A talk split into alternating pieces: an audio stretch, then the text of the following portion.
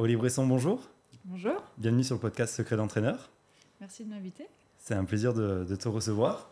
Alors pour une fois, on reçoit quelqu'un qui n'est pas entraîneur, si je me trompe. Est-ce que tu peux te présenter? Oui, bien sûr. Euh, je suis euh, présidente de la fondation Alice Mia, qui est la seule fondation européenne dédiée au sport féminin, et je suis également la fondatrice des Sportives, qui est un magazine à la Genèse et qui est aujourd'hui un groupe média dédié au sport féminin. Un gros projet. Gros projet et gros engagement surtout. Ouais, c'est pour ça que ça m'intéressait de te recevoir, parce que c'est euh, quand même un sujet d'actualité qui prend de plus en plus de place dans les médias sportifs. Et on va commencer peut-être par ça, par la médiatisation. Euh, le sport féminin, on n'en voit quasiment pas. Pourquoi? Alors c'est un vaste sujet, hein. je pense que tout le podcast pourrait tenir sur ce sujet.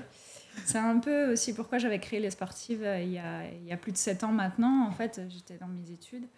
Et euh, souvent, en fait, j'entendais parler de il n'y a pas de sport féminin, il n'est pas visible, les audiences du CSA étaient ridicules, on n'était même pas à même pas à 10% de médiatisation de retransmission télé. Euh, et à chaque fois que je participais à des tables rondes, des conférences, c'était toujours le même sujet il n'y a pas de médias de sport féminin. J'ai commencé à creuser la question et j'ai regardé et j'invite même tous les auditeurs et auditrices à taper sur Google les sportives. Il y a encore 7-8 ans, c'était que des véhicules, en fait, c'était des voitures. Ouais. Euh, ou alors le top 10 des femmes les plus sexy, tu vois. Donc, ou les femmes de joueurs.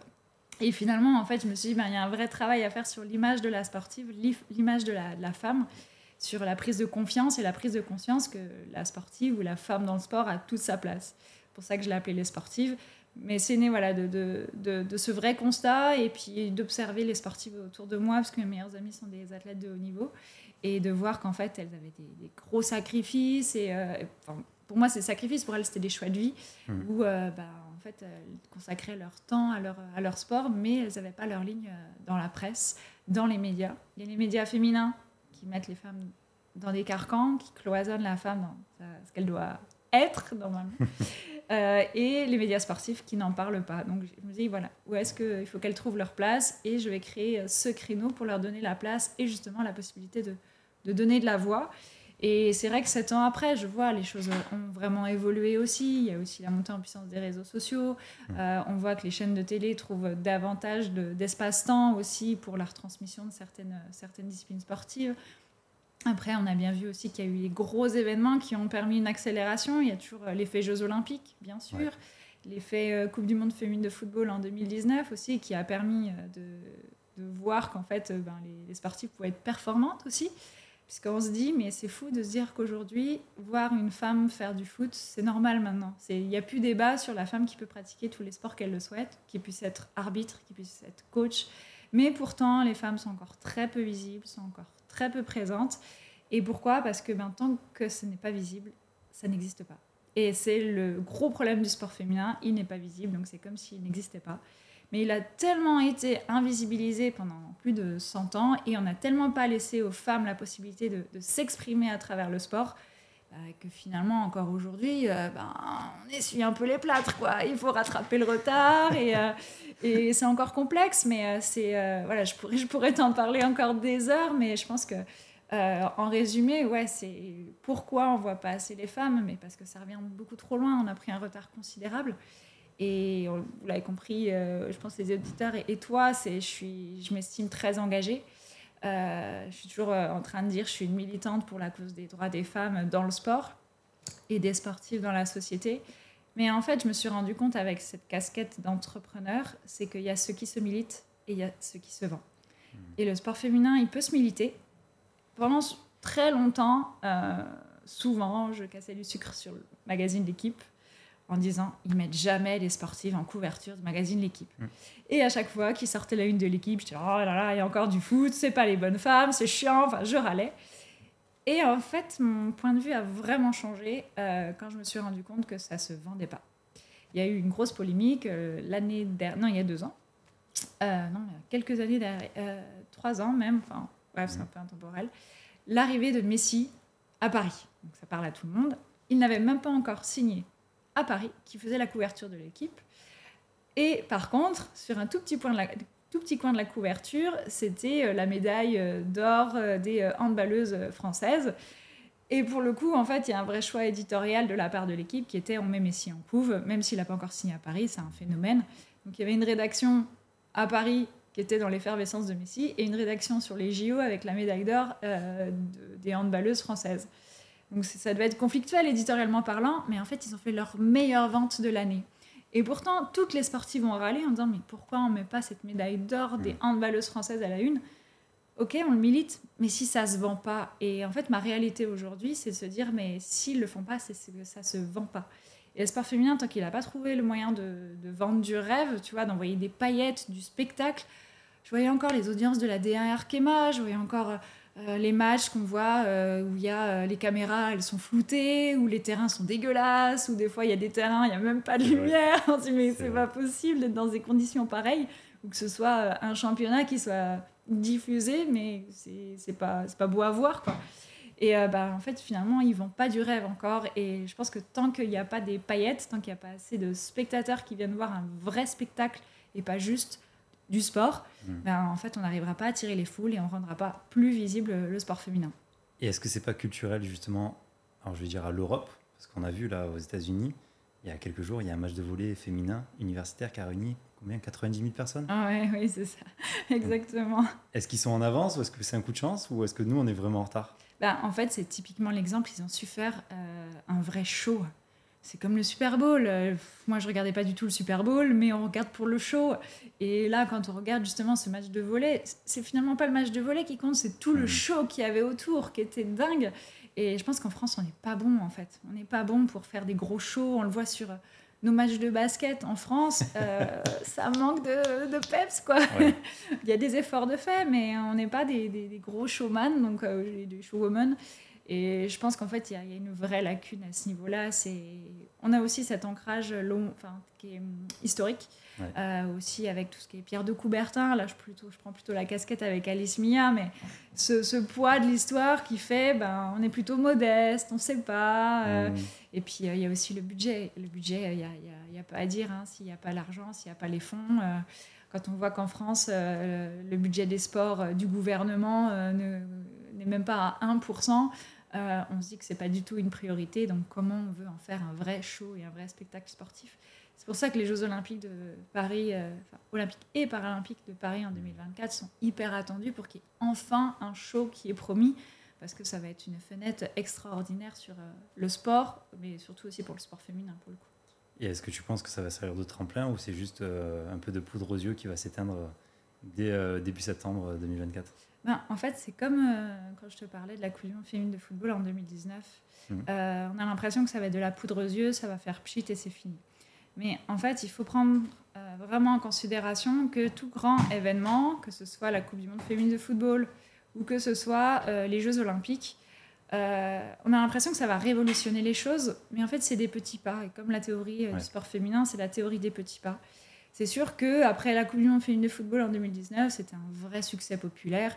Ce qu'on retient pas, c'est euh, le, résultat, enfin les Américaines bien sûr, mais c'est surtout tout le combat euh, des sportifs pour l'égalité salariale, c'est toute cette ferveur, euh, toute cette ferveur populaire qui avait des familles qui venaient. Il n'y a pas eu de, de débordement, c'était vraiment un succès populaire et sociétal pour le coup, puisque euh, bah, il y avait tous ces sujets transversaux de la maternité, de, euh, des femmes aussi lesbiennes, de ce rapport aux tenues, aux shorts blancs.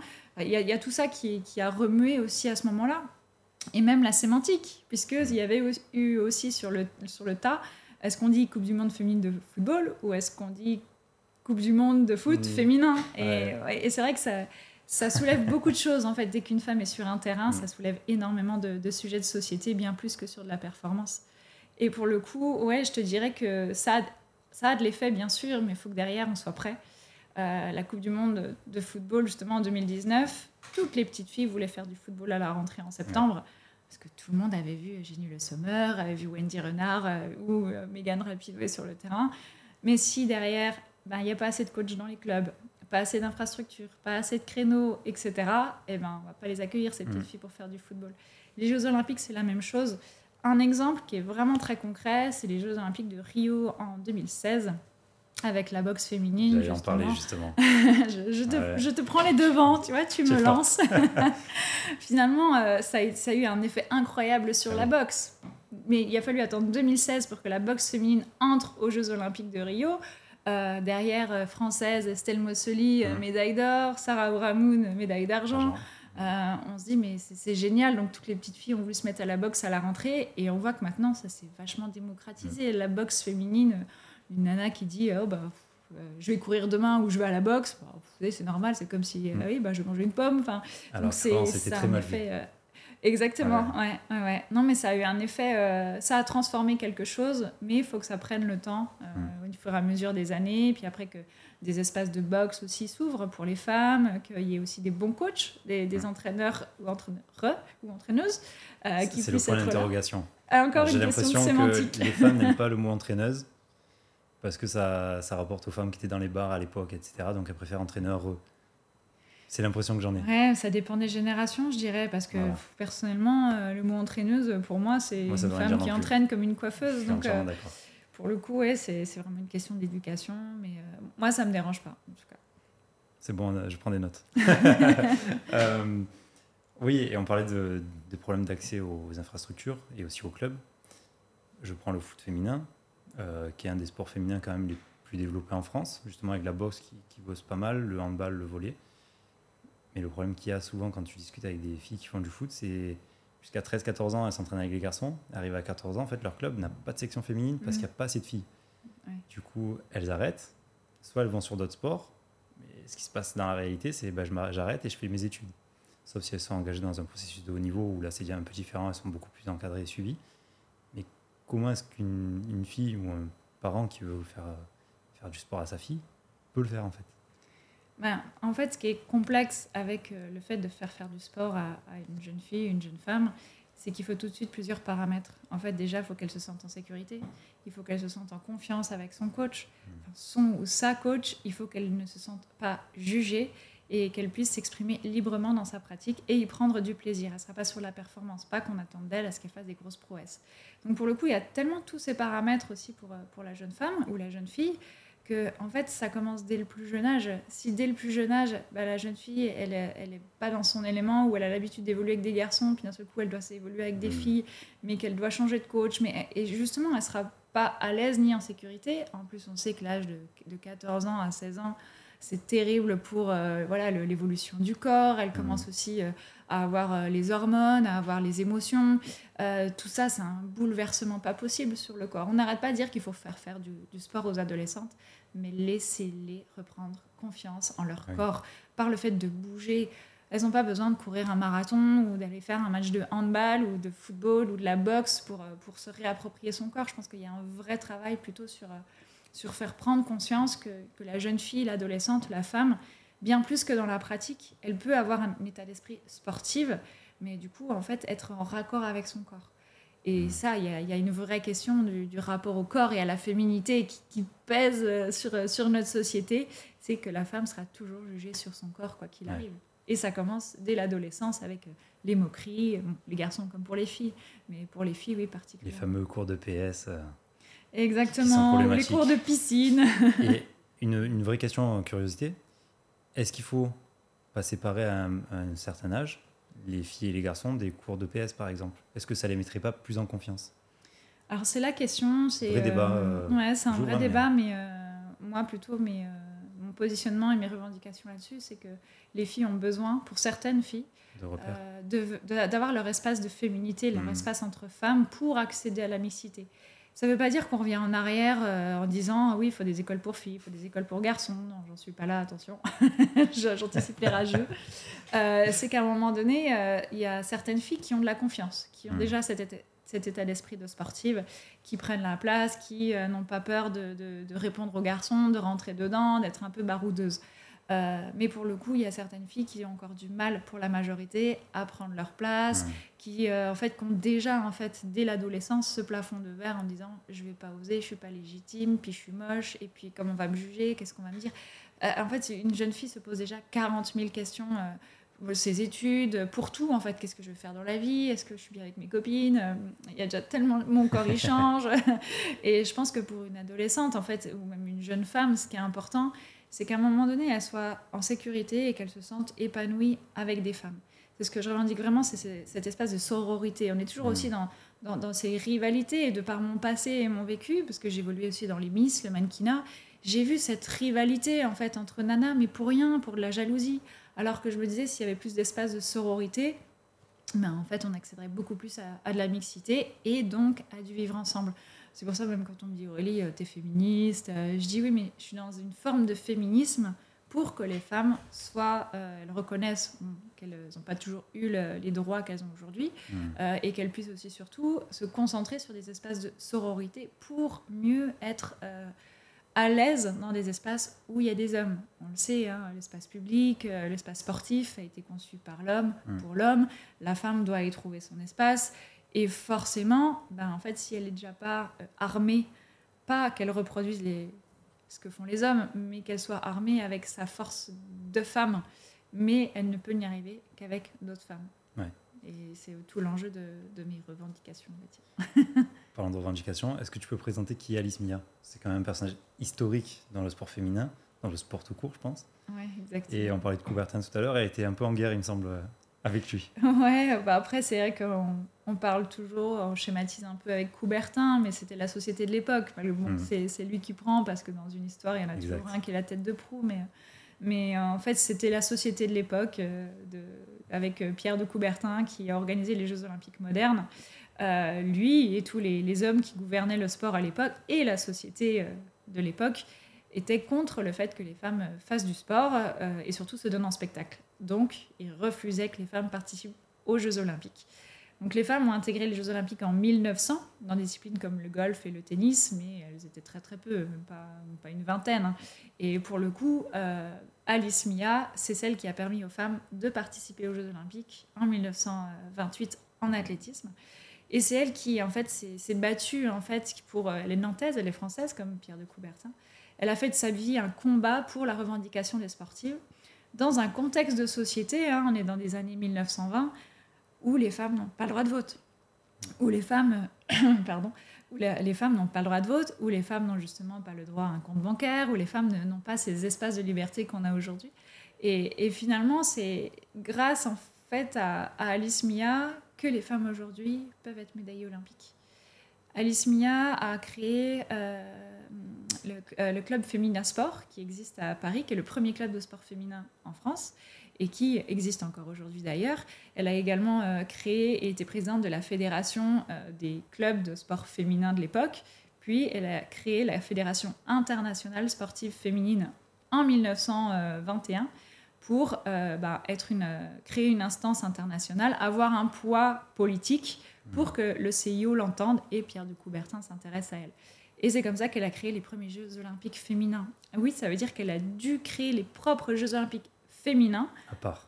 À part, vraiment à part des hommes, pour montrer que les femmes pouvaient être performantes et qu'elles pourraient intégrer les propres Jeux olympiques.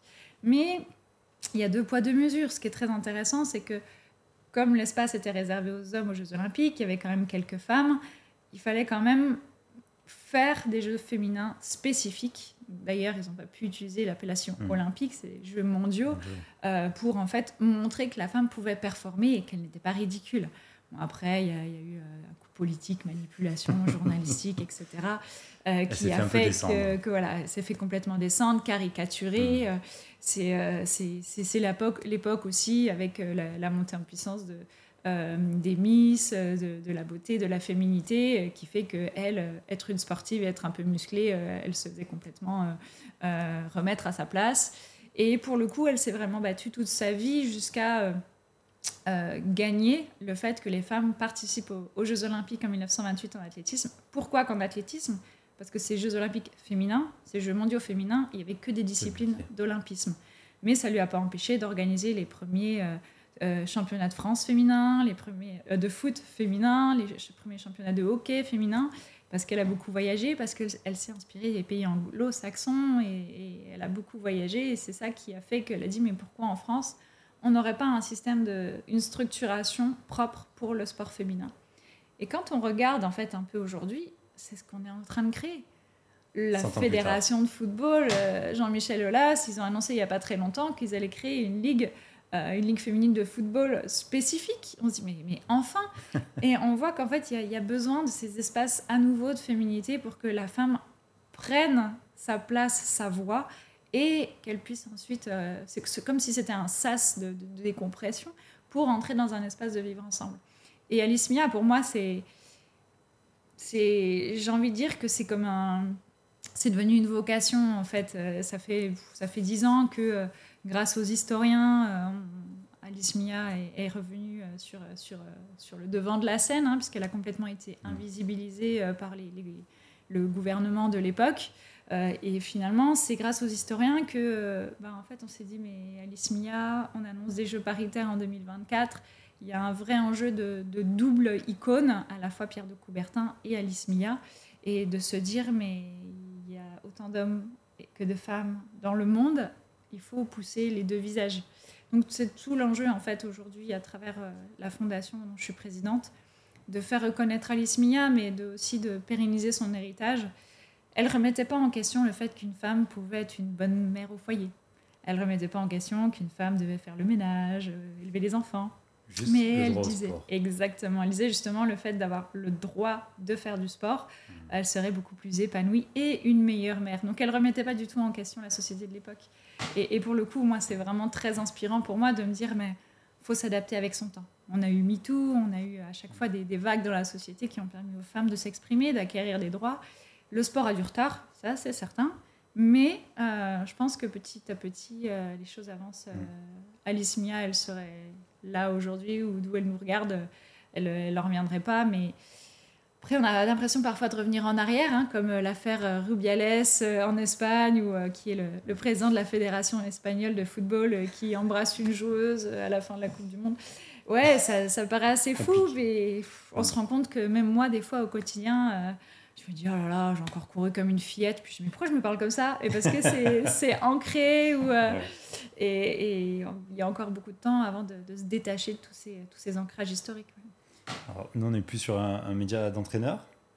Donc, on va plus s'attarder sur le côté euh, vraiment sportif. Euh, on voit apparaître depuis deux Olympiades des disciplines vraiment mixtes. en judo, par exemple, avec des équipes mixtes. Il y a le flag qui va être en démonstration euh, au prochain JO. Pareil, il y a des, des équipes mixtes. Qu'est-ce qu'il faut en penser? Je, Vraiment, je lance pareil un, débat. Est-ce que, euh, je pars des idées reçues bien évidemment, est-ce que le fait de mélanger hommes et femmes, ça dénature pas la performance sportive?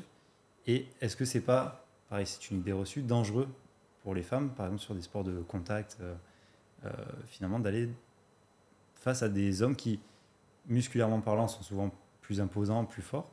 Est-ce qu'il n'y a pas un danger? Est-ce que c'est pertinent ou pas? Je te, taquine exprès. Oui, oui, je vois ça.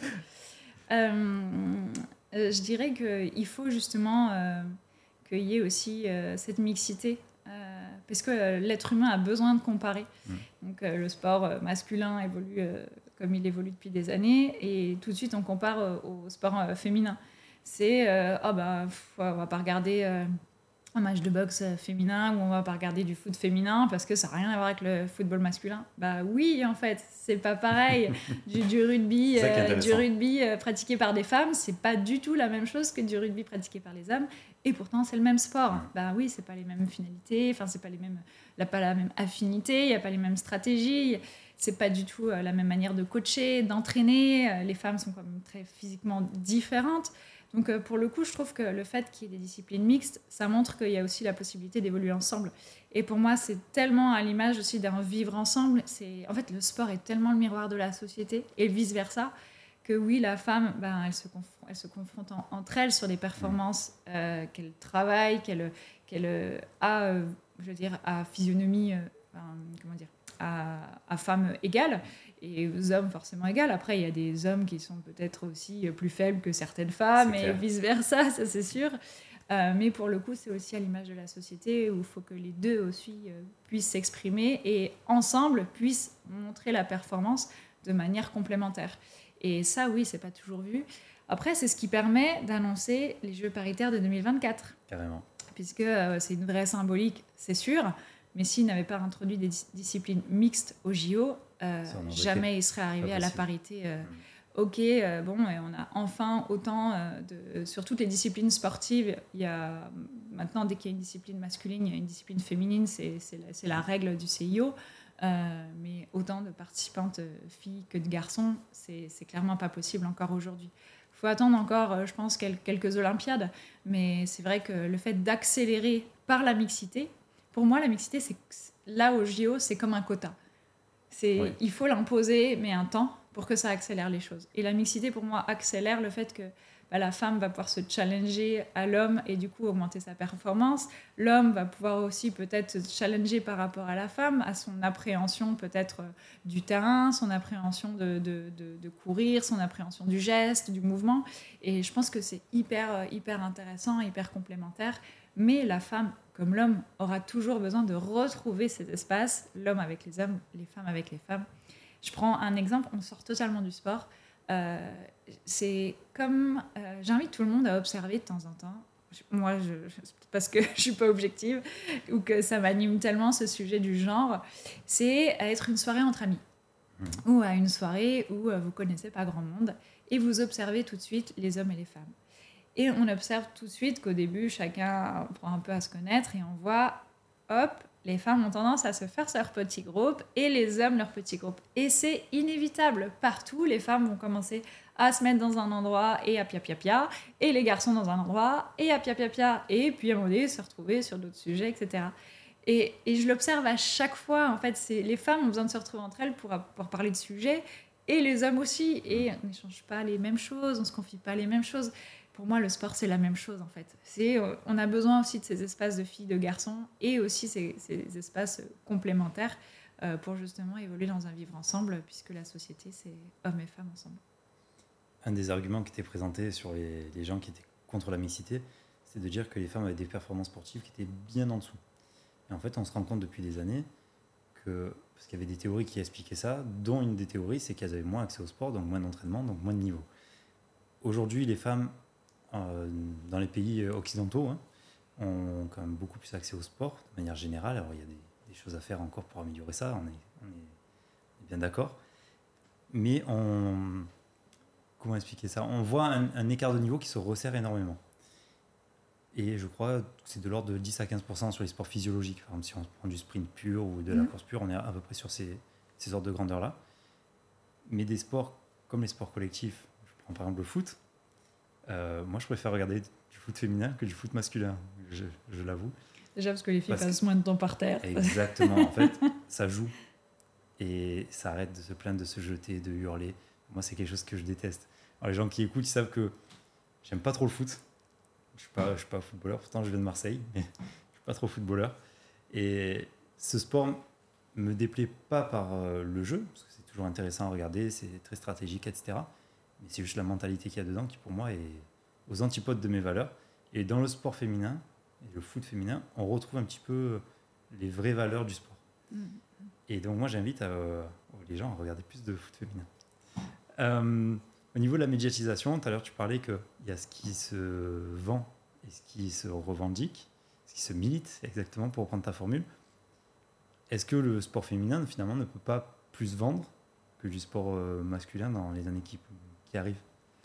Bah, C'est ce que c'est tout ce dont on peut souhaiter, hein, finalement, euh, qu'à un moment donné, euh, le sport féminin devienne peut-être plus cher que le sport masculin. On voit qu'on en est encore très loin, hein, que euh, pour la Coupe du Monde féminine de football de cette année en Australie, on n'avait même pas un diffuseur en, France à un mois de l'événement, que le gouvernement a dû s'en mêler pour qu'on ait une co-diffusion on en est loin. je pense que c'est très, très utopiste. Mais pour le coup, ouais, j'aimerais revenir sur le fait que tu parlais des valeurs du sport. Ça me fait toujours rire ce mot valeur du sport parce que, euh, euh, en fait, c'est des questions de règles du sport plutôt. En fait, la règle du sport, c'est, bah, ça fait partie de la réglementation. Enfin, tu joues, tu es fair play. Euh, et, et, les valeurs, moi, ça me fait toujours rire parce que oui, sous caution des valeurs du sport, il faut faire comme ci, il faut faire comme ça. La mixité, ça fait partie des valeurs du sport si on prend les valeurs du sport proprement dites de celles de Pierre de Coubertin de l'olympisme, euh, non. Donc euh, moi, ça me fait toujours un peu sourire cette notion de, valeur hmm. qui euh, est toujours très propre à chacun suivant son éducation. Mais c'est vrai que sur le sport féminin, ça dégage vraiment autre chose. C'est pas le, même jeu, c'est pas du tout la même sensibilité au mouvement, au, ballon. Et pour le coup, c'est vrai que moi, j'aime bien le foot, hein, je, je, suis le foot. Mais euh, pour le coup, ouais, à chaque fois que je vois du, du, foot masculin et que je les vois par terre, Je dis, oh là là, et, il nous faut un beau spectacle là, là, on parlait de spectacle sportif, c'est oh là là, ils jouent la comédie, les beaux acteurs. Et, euh, et les filles, oui, c'est pas pareil, c'est sur l'évitement, mais j'ai adoré, euh, et je sais pas si tu l'avais regardé, et si ceux qui nous écoutent, et celles qui nous écoutent, l'avaient regardé, c'est une vidéo de la campagne de Orange qui a fait une vidéo justement en vue de la Coupe du Monde féminine de football de cet été. Je vous invite hein, sur les moteurs de recherche, vous mettez vidéo Orange Coupe du Monde féminine de football, soutien équipe de France. Et ils ont fait une vidéo où on voit euh, plein de buts, de super passes, euh, euh, on voit un super jeu de, football et on voit que c'est des garçons. Sauf qu'à un moment donné, ils rembobinent la vidéo et en fait, ils montrent que c'était un montage et que c'était les filles qui jouaient. Et elle est vraiment super bien faite. Et à la fin de la vidéo, on voit les visages des garçons qui se transforment en filles et vice-versa. Et Orange, le message, c'est on soutient toutes les équipes de France. Et, ça m'en donne des frissons. Euh, elle, est incroyable cette vidéo parce que euh, on voit en plus le jeu de jambes, on voit le ballon, on voit le, but, waouh, qu'elle passe. Et puis en fait, c'est du sport féminin, donc ça casse vraiment aussi toutes ces personnes qui peuvent dire euh, ouais, bah, il n'y a pas de jeu, c'est lent. ben non, en fait, il y, a aussi cette, cette, puissance de jeu. Mais ça me rappelle aussi, on en parlait tout à l'heure, du, documentaire Les Incorrects d'Alice Mia, justement, où où c'était démontré, euh, les chercheurs euh, l'expliquaient très bien, que sur les Jeux mondiaux féminins, les Jeux olympiques féminins euh, réalisés par Alice Mia, les sportives n'étaient pas du tout ridicules, c'est juste que leur performance avait 10 ans de retard par rapport à celle des hommes. Et, et je pense qu'encore aujourd'hui, on s'attend à ce que les femmes elles soient ridicules. Il faut qu'elles prouvent toujours plus. Alors c'est pour ça que tout de suite c'est ah bon, on va regarder mais on va être sceptique. Hmm. Ah ben, j'ai regardé la, du MMA ce week-end. Euh, là, c'est bon, euh, je suis vaccinée. Euh, moi, à chaque fois qu'on me dit le sport mmh. féminin, c'est pas très, c'est pas très vendeur, c'est pas du spectacle. je vais regarder du MMA, vous verrez si les, les femmes sont pas des, des durs à cuire. Et pour le coup, ouais, il y a une vraie construction là-dessus à faire. Bah, bizarrement, le MMA, en tout cas dans la mentalité, parce que j'ai pas mal d'athlètes en MMA et d'amis qui en font à très bon niveau, j'ai l'impression que c'est beaucoup plus accepté ce sport féminin-là que certains sports co. Quoi. Alors que on, pourrait penser que le MMA, c'est un truc de mec euh, plus dur qui aime bien se cogner dessus. En fait, non, c'est un truc beaucoup plus ouvert d'esprit que ce qu'on pourrait penser. Quoi. Mm, mm, mm. Et tu le vois, oui, avec l'UFC euh, ce week-end, euh, les filles n'ont rien à envier techniquement et physiquement aux garçons. Et je connais beaucoup de filles en MMA qui te fracassent n'importe quel mec. c'est du vécu. Donc, euh, non, non, c'est assez impressionnant. Il y a de moins en moins de différence sur les sports techniques. Oui, sur les sports purement physio, on voit qu'il y a encore un décalage et ça, on peut penser que c'est la physiologie de l'être humain qui est comme ça. Mais sur des sports collectifs où la prise de décision, l'analyse, etc. entre en compte, je suis pas sûr que la différence elle soit si énorme que ça. Mm-hmm. Et en termes de spectacle, c'est euh, différent. Ça me fait penser justement à Roland Garros. Mm. Cette histoire de, de, de match euh, mis sur des sessions nocturnes et que justement il n'y avait qu'un seul match euh, de, un match de tennis féminin qui était programmé en session nocturne. Pourquoi? Parce que oulala, c'était pas vendeur, parce qu'il n'y aurait pas de spectateurs, parce que ben ça dure pas longtemps, il n'y a pas assez de mm. puissance. Et au final, euh, ben en fait le seul match d'ailleurs euh, Amélie Mauresmo s'était battue pour qu'il y ait quand même un match et euh, en fait ça, ça, a fait, euh, ça a fait son effet. C'était un très très beau match. Et il y a, y, a des matchs de tennis qui, qui font des sets, qui font 2-3 heures de match et, et, ça fait son show aussi. Mais il y a toujours en fait cette, cette a priori, parce que c'est des femmes, tout de suite, ah ok, bon, ça va être ridicule ou ça va être moins puissant que l'homme. Alors qu'au final, quand on regarde les stats, on se dit mais en fait ça a de la gueule. Mais c'est juste que l'être humain, il est fait pour, euh, pour comparer. Donc on comparera toujours aux hommes. Et euh, je reviens sur. Euh, comment dire L'attrait des femmes au sport de compétition, je précise. Est-ce que les femmes aiment autant le sport de compétition que les hommes? Parce qu'on sait que ce rapport de force chez l'homme est beaucoup plus présent que chez les femmes. et est-ce que ça pourrait expliquer le fait que le sport féminin soit un peu moins diffusé parce que finalement les femmes ne soutiennent pas ces, ces événements-là bah, les femmes euh, n'ont pas eu accès à la compétition, en fait. Elles étaient euh, interdites de performer, interdites de montrer qu'elles pouvaient être puissantes. Une femme puissante, ça fait peur, en fait. Euh, une femme qui a du caractère, ça fait peur. Donc, pour le coup, c'est, ça reste encore ancré en fait. Il faut le déconstruire, ça, qu'une femme peut être puissante, mais aussi une femme très sympa. pour le coup, comme une femme féministe, elle gâche pas les soirées, elle peut être très sympa. et pour le coup, euh, euh, je pense que oui, il y aura vraiment avec, avec les années cette déconstruction aussi à ce niveau-là. Mais je pense que le sport féminin a encore toutes ses, noblesses, ses lettres de noblesse à trouver.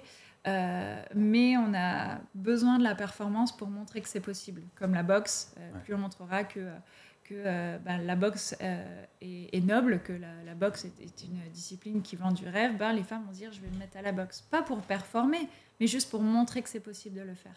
Et, et, la femme va forcément en fait avoir autant, encore plus de facteurs qu'un homme dans sa vie de tous les jours la charge mentale, c'est indéniable. Mm. C'est, comme on disait, cet espace de sécurité. Il y a l'espace-temps, il y a l'espace carrière, il y a l'espace famille. Euh, on voit que les choses évoluent aussi sur la répartition des tâches euh, au quotidien, sur le fait que ben, c'est plus un sujet. Les hommes euh, participent à la maison, c'est, du partage du quotidien. Mais pour le, pour le, tout, le coup, c'est encore très très ancré que la femme a besoin de, prendre en main son foyer, que la femme a besoin de, de, de contrôler les choses, que, que, la femme, sa pratique sportive, c'est pour euh, souffler, c'est pour se sentir bien. Mais il y a aussi, c'est, comme je disais au début, ce, poids de la société de, de, rentrer à la femme dans un carcan de féminité. Ce rapport au corps, ce rapport à la féminité, on n'arrivera pas à nous l'enlever en fait. C'est mmh. terrible, hein, mais on est toujours jugé, la femme sera toujours jugée par rapport à son corps, trop grosse, trop maigre, trop musclée, trop... il y a toujours quelque chose qui ne va pas. Et on le voit encore à travers les, les, magazines féminins ou les médias féminins ou sur les réseaux sociaux aussi maintenant. C'est toujours, euh, ben, il faut, euh, ah ben, il y a la période euh, Kim Kardashian avec les grosses fesses, ah ben, finalement c'est les petites fesses. Et, et en fait, il faut, il faut, toujours rentrer dans la norme d'un corps. Du moment surtout. Exactement, et du moment. Donc en fait, il y a cette pression des femmes de devoir se regarder dans, dans le miroir et de ne pas voir qu'elles sont dans le, le corps qu'il faut du moment. Et, pour le coup, ouais, ça me fait penser à quand j'ai créé les sportives. La première fois euh, que je mettais le magazine entre les mains des femmes, tout de suite, c'est Ah, bah, moi, je suis pas sportive. J'étais là, mais c'est pas un magazine pour que tu te regardes dans le miroir et que tu dises, oh mince, il faut vite que j'aille faire du sport pour euh, rentrer dans mon bikini cet été. Euh, non, c'est des, histoires, c'est aussi des, des, dossiers inspirants qui, qui va briser des tabous. Il y a aussi des espaces shopping, mais c'est pas shopping, il faut que tu achètes. C'est mmh. aussi vestiaire pour te montrer qu'il y a des équipements qui existent un exemple, parce qu'il y a aussi cette, question euh, bah, liée au corps, c'est le nom des, c'est tout ce qui est euh, nom des, comment dire des, oh, j'en perds mes mots, euh, des vêtements sportifs, de l'équipement sportif. Un exemple d'une marque que j'affectionne tout particulièrement, et, je, vais, la citer, c'est Wilma. C'est une marque qui fait des, des, cyclistes pour les femmes. Imaginez une femme qui part à vélo une journée, ou alors qui fait un tour de France, ou qui part sur un gros périple vélo, et qui a ses règles comment elle fait sur son vélo avec son cuissard, puisqu'il est bien connu que sous un cuissard, il n'y a pas de, pas de slip ni de culotte. Comment une femme qui a ses règles fait avec son cuissard et qu'elle part des heures? Ah ben c'est pas évident. Ou même une femme qui fait du football. Ben, en fait, euh, si, si elle ne met pas une serviette, un tampon ou autre, ben, en fait, c'est pas adapté.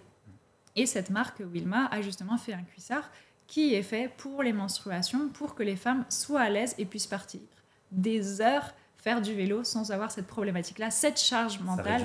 Ça réduit, exactement. Et pareil avec les tenues blanches dans le foot, qui, qui encore aujourd'hui fait du bruit. C'est euh, pourquoi absolument mettre des shorts blancs aux femmes ou des, euh, des, t-shirts blancs, ça, ça, passe, mais des shorts blancs aux femmes alors qu'elles vont être hyper mal à l'aise si, si, si mmh. c'est taché, etc. Mais ça, c'est même l'adolescence en fait. C'est la crainte de toute adolescente de se dire à un moment donné, je, je vais me tacher mais c'est ça, ça, court après le, après le, temps en fait et, et, on voit que même les équipements même les marques se sont pris euh, euh, vraiment euh, ont pris en compte les spécificités féminines qu'il y a très peu c'est sur justement la Coupe du Monde féminine de football en 2019 ça, ça a eu un, un, gros virage aussi à, à ce niveau là c'est la première fois qu'une marque là en l'occurrence c'était Nike avait conçu des tenues de A à Z sur tout le corps pour les féminines que pour les féminines alors que d'habitude, c'est on fait des tenues pour les hommes et on duplique, on calque, on mmh. adapte pour les femmes. Là, c'était vraiment que pour les femmes. Donc on voit qu'il y a une vraie prise en compte enfin sur les tenues, mais euh, dans tout sport, euh, il y a encore euh, une adaptation à, faire sur les spécificités de la femme, sur les seins, sur les bonnes brassières, sur, sur, sur les coques, tout ça. En fait, je pense qu'il y y a encore un vrai travail d'évolution du, du, sport, justement, pour plus performer.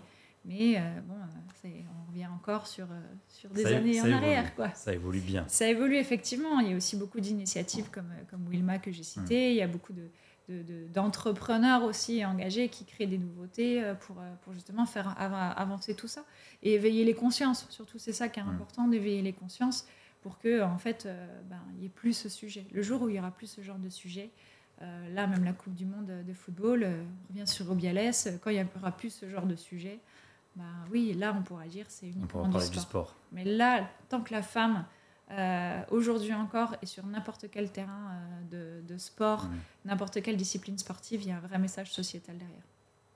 Le sport est bien plus que juste du sport. Tu citais par exemple les jeux, Olympiques, mais de tout temps, les Jeux Olympiques modernes ont véhiculé des, des, images politiques. Sur tous les Jeux Olympiques, depuis la création des JO modernes, il y a des effets politiques. Peut-être que 2024, justement, c'est cette parité-là qui va prendre le dessus. On verra au moment des Jeux, mais c'est fort probable comment à Pékin c'était le problème avec le Tibet, euh, ou à Mexico, ou à Berlin, etc. Euh, une autre question, pourquoi il y a peu d'entraîneurs féminins? Ah, ça revient encore à euh, la question plutôt historique, hein, je dirais. ouais, toujours pareil. ouais, et puis c'est le fait de prendre des responsabilités. C'est fou tout de suite, les femmes, il faut qu'elles soient plus performantes, mais il faut qu'elles soient plus formées, donc il faut les reformer, elles ne sont pas tout de suite compétentes. Euh, donc c'est toujours un, gros frein. Et il y a la question, ça me fait penser à, pardon, à l'arbitrage. Ouais. Euh, à l'arbitrage, bah, il y a peu de femmes qui arrivent à un tel niveau comme Stéphanie Frappard au foot, bon, en l'occurrence encore le foot. Mais euh, c'est vrai qu'il y, a très peu de femmes qui arbitrent parce qu'elles ne sont pas sûres que ce soit possible. Ou quand il y, a des belles histoires, comme j'ai entendu il y a très peu de temps, une fille qui a commencé à arbitrer parce qu'elle était au bord du terrain et qu'il n'y a pas d'arbitre, tout de suite elle a dit bon ok, j'arbitre vite fait ce match-là c'est devenu une vocation et maintenant euh, l'arbitre euh, en national. Donc euh, je pense que ouais, il faut, il faut pousser les femmes sur, sur les terrains. C'est, pas inné. C'est, ça me fait penser aussi à tout ce qui est équipement sportif et city stade. C'est, c'est récemment qu'on, s'est rendu compte que tout ce qui avait été conçu en city stade n'était pas adapté aux filles, que les filles pouvaient pas justement rentrer dans ces city stades, que c'était pas adapté à elles. Et je pense que justement c'est, un frein à tout ça. Du coup, les, les femmes n'osent pas entraîner, n'osent pas coacher, n'osent pas arbitrer. Mais ça vient, il y a de nombreux programmes aussi de, féminisation sur l'arbitrage, sur le coaching. Euh, tout de suite aussi, quand on parle de sport, ça me fait rire encore ce matin. Quand j'ai dit que je travaillais dans le sport, euh, on m'a dit Ah, tu es éducatrice sportive? Ah, non. Ah, t'es coach? Euh, Non. tout de suite, c'est pour voilà, un public lambda, tu travailles dans le sport, tu es forcément coach sportive ou influenceuse. Et alors qu'il n'y en a pas tant que ça des femmes qui hmm. sont coachs ou euh, qui, euh, qui, euh, qui, entraînent justement le sport. Donc ouais, il y a un vrai paradoxe, mais ça va venir. Je pense que on a des très bonnes années devant nous justement sur le fait que la femme prend plus de place, surtout parce que c'est encore plus visible qu'avant. C'est possible. je pense aussi à une grande, on sort du football, on pense à, à, une grande entraîneuse qui s'appelle Valérie Garnier qui entraîne dans le basket. Dans le basket et elle a très longtemps. Euh, ouais, exactement. Elle a très longtemps entraîné euh, Bourges. Mmh. Elle a entraîné l'équipe de France euh, féminine de basket. Et maintenant, elle entraîne des hommes. Et ça se passe très bien. Bon, après, il y a toujours. Est-ce que les, les, les, entraîneuses doivent forcément entraîner des femmes? Est-ce que ça doit être les hommes qui entraînent les hommes? Voilà, je pense que c'est une question, comme on pouvait aussi le, le dire tout à l'heure, c'est une question d'individu, une question de personnalité. Mmh. Corinne Diacre en équipe de France de, football, ça n'a pas matché du tout avec les filles, mais parce que c'était sa personnalité d'être plus introvertie. Derrière, un Kevin Renard euh, qui est euh, beaucoup plus expansif, euh, beaucoup plus personnage médiatique, c'est sûr qu'il occupe l'espace et on a l'impression que c'est le meilleur entraîneur de la planète. Mmh. Alors que voilà, c'est une question de personnalité. Peut-être que Corinne Diacre, bah, elle a mené aussi l'équipe de France à des très belles, très belles places en fait dans, les, dans les mondiaux aussi. Et pourtant, en fait, euh, bah, c'est une question, voilà, ça matche mm. pas. C'est après, je pense que coacher des filles, euh, coacher c'est pas pareil que coacher des garçons aussi. C'est totalement différent. Il y a, c'est pour ça que je revendique à travers euh, la fondation ou les sportives à une co-présidence, un, un co-entraînement, un, un, co-arbitrage.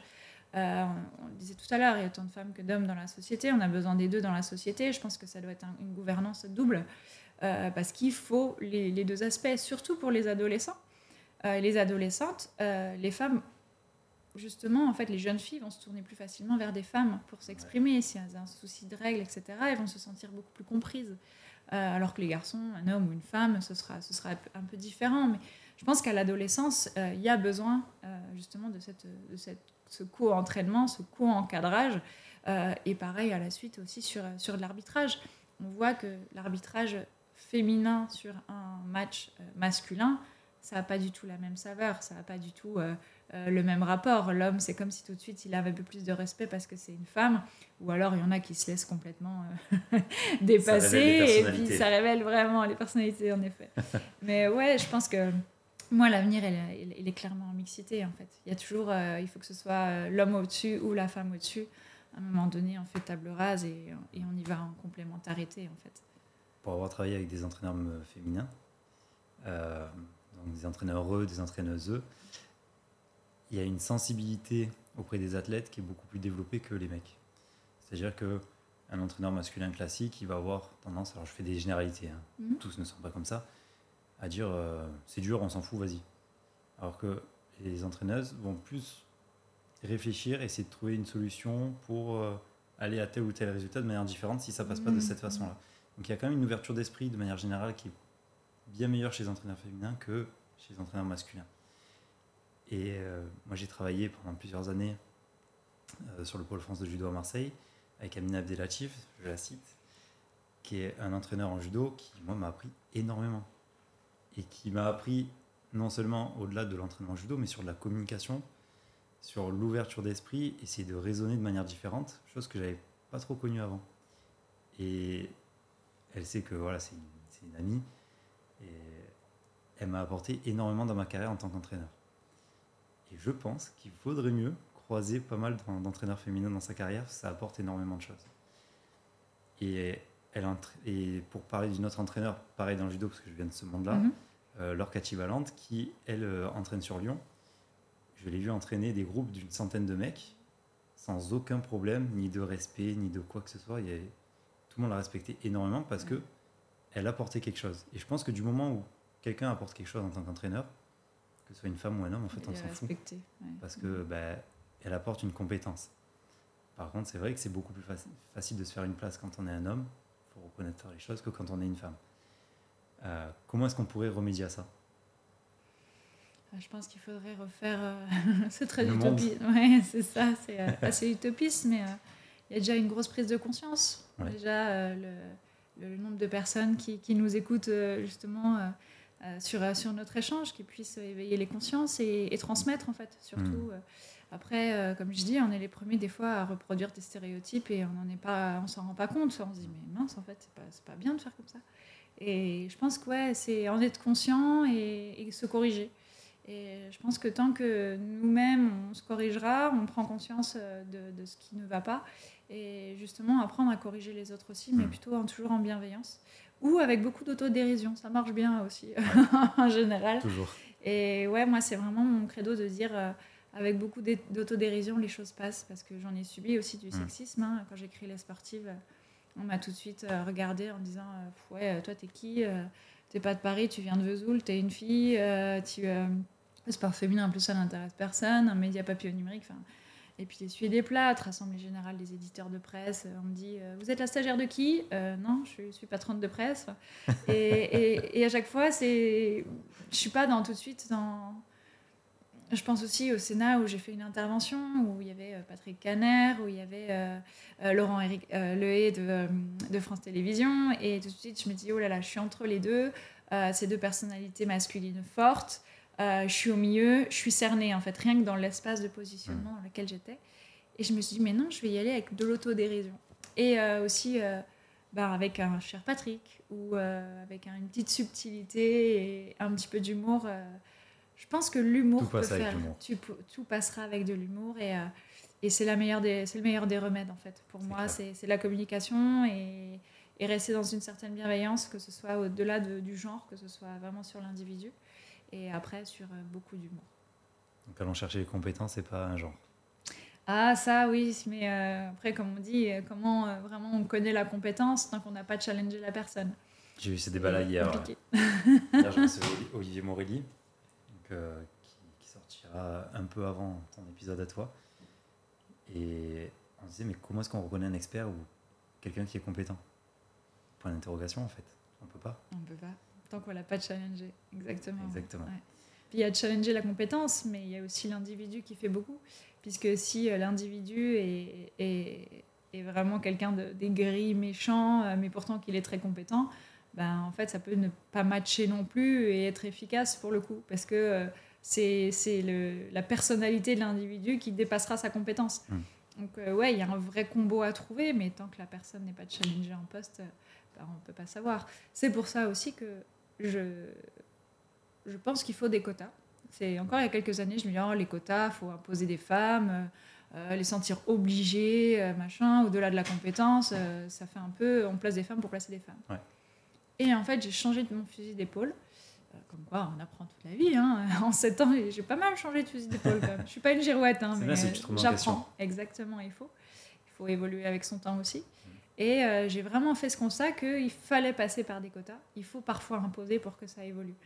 Ok, la question de la compétence, c'est imposer. On ne sait pas si la personne est compétente, mais on ne pose pas la question à un homme s'il est compétent. Donc pour le coup, ouais, il y, a- il y a une vraie question euh, sur... euh, ben, tant qu'on n'a pas mis la, la personne à l'épreuve, que ce soit un homme ou une femme, on ne peut pas savoir ce qu'elle vaut. Ben, C'est comme une histoire de couple en fait. C'est tant qu'on vit pas avec la personne ou se euh, compte. entre amis, on ne s'en rend pas compte de qui, qui est la personne. Mais bon, c'est euh, c'est- le sport, y a ce rapport au corps, y a ce rapport à l'esprit, au mental.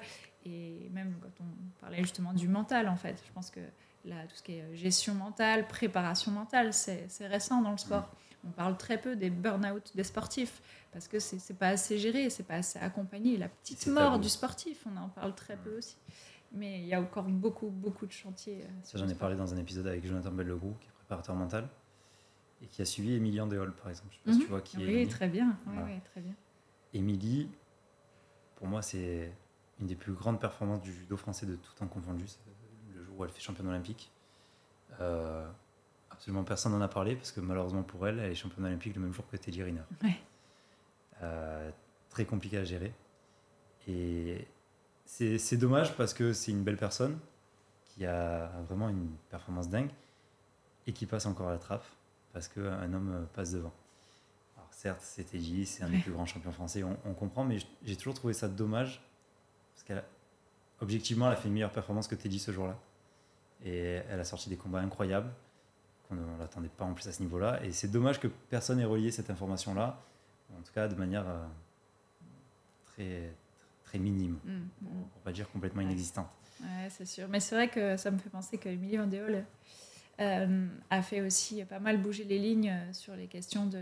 Ben, elle s'est exprimée il y a quelques années euh, sur Ouais. le fait de. Je suis championne olympique, mais je suis au chômage. Ouais. Et sur, ok, c'est bien beau la performance, mais qu'est-ce qu'il y a derrière en fait? La médaille et après. Et euh, je pense que ouais, elle a su soulever aussi la problématique de ben, le sport féminin, euh, ben, les athlètes qui sont aux Jeux Olympiques ou qui font des performances, ben, souvent des métiers à côté, ne c'est pas professionnalisé. C'est aussi une vraie question en fait, le fait que dans le sport c'est quand même beaucoup plus professionnalisé que pour les femmes. Il faut savoir que euh, je crois que c'était plus de 60% des footballeuses à la Coupe du Monde de football en Australie cet été avaient pris des congés pour participer à la Coupe du Monde. Donc, ça montre cruellement qu'il y a un enjeu économique euh, aussi. Ouais, Euh, et dans les foyers, euh, je vais dire un truc hyper stéréotypé, mais c'est vrai que c'est encore toujours souvent l'homme aussi euh, qui financièrement s'épanouit beaucoup plus que la femme. Bon, après, maintenant, il y a des femmes qui gagnent beaucoup plus, etc. Mm. Mais dans la majorité des cas, on a toujours une différence de salaire hyper, hyper importante avec, euh, ben, à, poste, à même poste, c'est l'homme qui gagne le plus. Et dans le sport, c'est c'est flagrant. Ouais. C'est flagrant. On voit le- les salaires des footballeurs, on voit bah, rien que Émilie Andéol et, euh, et Teddy Riner, c'est c'est On pas, pas la, pas la même On manière. revient toujours à la médiatisation. Ouais. C'est plus t'es médiatisé, un Messi qui fait un transfert, je dis n'importe quoi parce que j'ai plus les montants en tête à 100 millions, le lendemain avec la vente des maillots c'est remboursé. Ouais. Bah oui, si euh, Emilie Andéol elle faisait un transfert de, de club de judo, euh, il n'y avait aucune vente générée, Ouais. ni en magazine, ni en rien du tout. Donc effectivement les hommes sont plus payés et ça peut s'expliquer par ces ventes complémentaires qui sont plus importantes. Ça me fait penser à.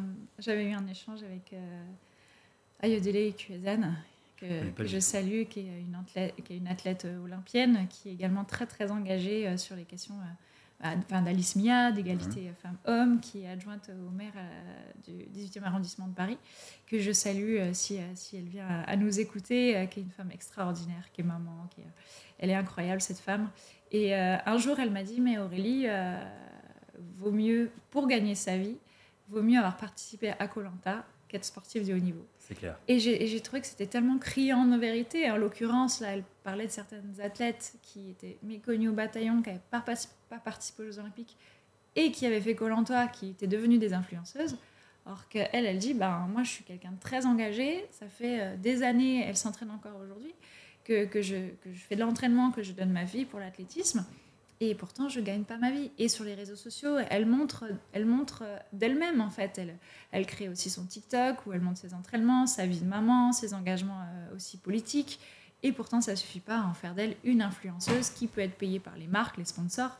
Donc en fait, c'est le serpent qui se prend la queue. Elle se dit, mais en fait, il faudrait que je participe à Colanta. Mais elle dit, mais j'en ai pas envie. Donc forcément, c'est c'est criant de vérité sur euh, l'écosystème aujourd'hui que euh, s'il n'y a pas une sportive emblématique euh, dans un sport.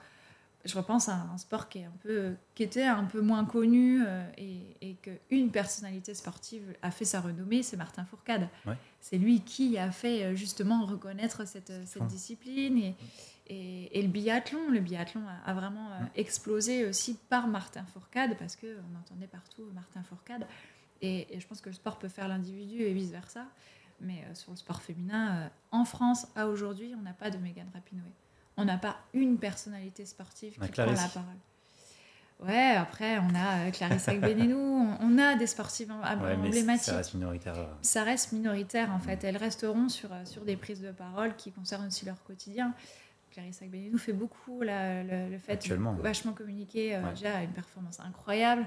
Euh, et par rapport au fait de, se montrer avec sa fille, c'est magnifique.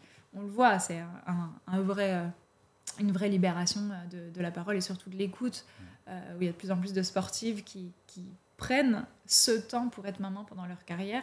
Et je trouve ça formidable. Il y a, de la Cléopâtre Darleux aussi. il y en a plein qui me viennent à, à l'esprit. Et, et, pourtant, en fait, on n'a pas une sportive emblématique qui euh, passe des, des, vrais coups de revendication, qui euh, met du poing sur la table et qui a marqué foncièrement euh, le sport français, la société qui est connue. Quand on voit encore cette personnalité sportive féminine connue du grand public ou préférée, on a encore du Gianni Longo, du Amélie Mauresmo, Laurent Manodou, ah hop hop hop. Mais on se rend compte que si on réfléchit bien, si on observe la situation, Laure Manodou s'est pas fait connaître que par la natation. Non. Amélie Maurespo non plus. Tout comme Jenny Longo. Il y a eu parfois des affaires de dopage ou euh, des affaires de sexisme. C'est comme ça, en fait, que malheureusement, elles se sont fait reconnaître dans leur discipline. Alors que les hommes, la discipline est plutôt marquante parce que c'est la performance, on attend ça d'eux. Finalement, ce qu'on peut retenir, c'est que ce soit homme ou femme, il y a la quête de la médaille et pourquoi? Pourquoi faire tout ça? L'homme, je ne sais pas, c'est la quête de la performance. Mais la femme, on sent que s'il y a la quête de la performance, s'il y a la quête d'aller chercher cette médaille, c'est qu'il y a un message derrière. Il y a toujours un enjeu sociétal derrière euh, une femme qui fait du sport. C'est pour, son, pour euh, revendiquer que la femme a pu avoir un, un enfant pendant sa carrière, pour revendiquer euh, l'égalité salariale, pour revendiquer quelque chose, pour revendiquer d'être lesbienne. C'est pas que pour la performance, c'est pour envoyer un message. Mm. Et je pense qu'il faut encore des décennies pour que les choses bougent euh, à ce niveau-là. Mais, euh, mais on y arrive, on a énormément de porte-parole. C'est pour ça que j'avais appelé ça les sportives et pas la sportive. Parce que c'est toutes les voix, toutes les femmes dans tous les sports qui comptent. C'est vrai que c'est assez dommage qu'on entende beaucoup parler de, de, femmes dans le milieu du sport que quand il s'est passé quelque chose. Euh, alors, je vais écorcher son nom, je suis vraiment désolé, mais Emma, en athlétisme, Emma Wadiou, Wadi, mince. Elle, enfin bref, elle est passée à l'Assemblée nationale il y a deux jours euh, sur des questions de violence dans le sport. Ah oui, de violence, ah, ça y est. Ah, J'ai un petit mémoire sur son nom exact. Ah, son nom, je, ouais, je suis désolé. Ah, là, je euh, et pareil, on a commencé à entendre parler d'elle, pas par ses perfs à l'époque, mais du moment où elle a commencé à parler de ces problèmes-là. Euh, Clarisse, elle est repassée dans les médias non pas quand elle est devenue six fois championne du monde, parce qu'on en a très peu, voire pas du tout parlé. C'est une performance extraordinaire, surtout dans sa catégorie qui est très relevée. Euh, mais quand elle avait sa fille sur le bord du tatami, bah, oui, mais en fait, il y a de la perte derrière. Et c'est vrai que c'est assez réducteur de voir c'est toujours ces discours de on associe la performance féminine à une revendication comme tu dis. Après, euh, c'est pas réducteur. Ça montre que la femme a, un rôle dans la société qui reste un rôle, euh, un rôle matriarcal. C'est un rôle de, basculement des, des paradigmes. Mm. La, femme a cette puissance de changement de la société, en fait. Et, et, s'il y a des messages à chaque fois qui sont transmis euh, par la performance, c'est pour diffuser des messages. Et oui, l'homme transmet des choses aussi. L'humain, mais euh, par la femme. Il y, a, si on revient à la nuit des temps, on revient à la religion, euh, c'est mm. la Vierge Marie qui, qui conçoit Jésus. C'est à chaque fois, c'est la puissance de la femme. La puissance de création, elle revient toujours à la femme. Ça, c'est indéniable. Donc la puissance des messages et la puissance euh, finalement de changer les choses, elle vient avec la femme, mais elle a besoin de l'homme pour ça. Mm. Pourquoi? Bah, Parce qu'il faut qu'elle soit challengée, parce qu'elle n'a pas la même vision des choses, parce que l'homme, il fonce, la femme, elle, passe par quelques chemins. Euh, et je pense qu'il y a besoin de cette complémentarité des deux pour changer véritablement la société. Mais n'oublions pas qu'on est dans une société patriarcale, que euh, les choses ont encore besoin d'avancer. Mais je pense que ouais, on est déjà en train de basculer dans une société matriarcale parce qu'on sait que la femme a ce pouvoir de changer les choses. Et elle l'a depuis la nuit des temps. Parce que quand tu regardes tous les grands hommes politiques qu'on connaît, quand tu étudies un petit peu l'histoire de leur, de leur conjointe, de leur femme, tu te rends compte qu'elles avaient quand même un gros, gros pouvoir décisionnel sur eux. Et elles les influencer énormément. Et que beaucoup de décisions politiques ont été prises finalement à la maison par la femme qui l'a imposée à son mari qui était peut-être président des, des États-Unis, parce que c'est l'exemple que j'ai en tête. Et tu te dis, mince, en fait, le pouvoir, il est là, mais il est totalement discret. Je trouve ça assez intéressant comme. Euh, ouais. Après, j'ai pas envie que ceux qui nous écoutent ou celles qui nous écoutent pensent que c'est de la manipulation aussi. Ah on, pourrait juste, on pourrait vraiment dire la femme manipule. Mais pour le coup, ouais, ça revient vraiment au fait que moi, je suis persuadée qu'un jour, on n'aura pas un président ou une présidente de la République, mais on aura une coprésidence de la République, mm. par exemple. Et bon, après, c'est un peu utopiste, un peu fou ce que, ce que je pose sur la table, mais euh, pour le coup, euh, ouais, c'est à travers la nuit des temps, euh, les hommes menaient des batailles au sabre ou à cheval pour, pour une histoire de femmes aussi. Et les femmes qui se font des querelles ou des jalousies, c'est pour le regard des hommes. Mm. Donc en fait, on voit qu'on ne peut pas vivre l'un sans l'autre. Après, bon, il y a aussi cette question de genre qu'on n'a pas abordée, qui je pense que doit être tellement difficile à appréhender. Euh, je vois dans, certaines écoles, par exemple, ils vont enlever les toilettes filles et les toilettes garçons pour faire des toilettes mixtes.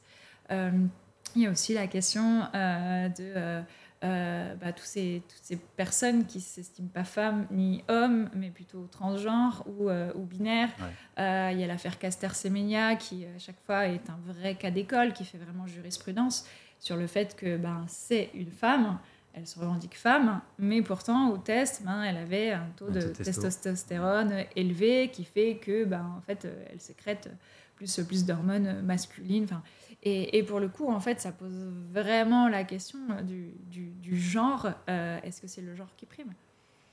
Et, On peut en discuter. Et on peut en discuter. Ça peut faire encore un sujet de. On a encore un peu de temps. euh, et oui, et j'en ai discuté. Alors, je me souviens plus avec qui. Il y a peu de temps, un chercheur.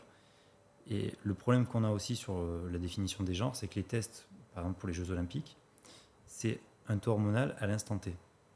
Sauf que, en fait, si j'étais un homme pendant 25 ans de ma vie, je me suis entraîné comme un homme, j'ai acquéri euh, un, niveau qui, qui, est aux performances masculines, entre guillemets, physiologiques, que je me fais castrer, que je deviens officiellement une femme, mon taux de testostérone, effectivement, va baisser, mais ma performance acquise vaut quand même celle d'un homme physiologiquement.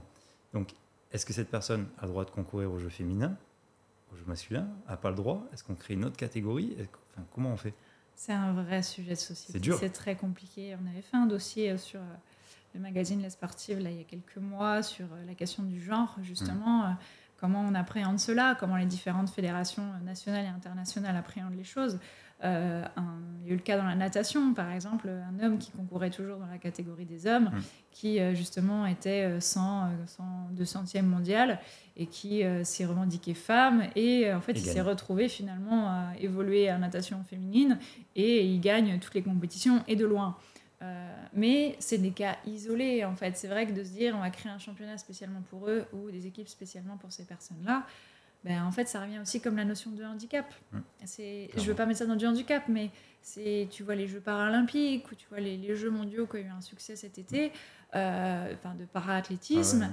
Ben, en fait, tout- tous les individus n'ont pas le même degré de handicap, n'ont pas exactement le même handicap. Donc pourquoi les mettre euh, aussi dans, dans une nouvelle catégorie alors qu'ils pourraient concourir euh, aussi ensemble?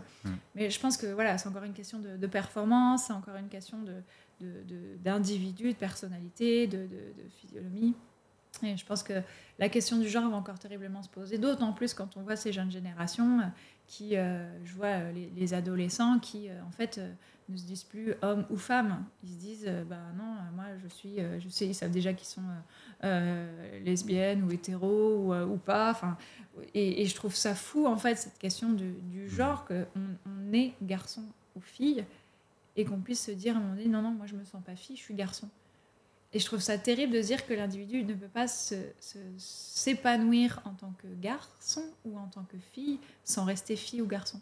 Ouais. Et, et ça, me- ça me rend dingue, en fait, c'est cette question-là.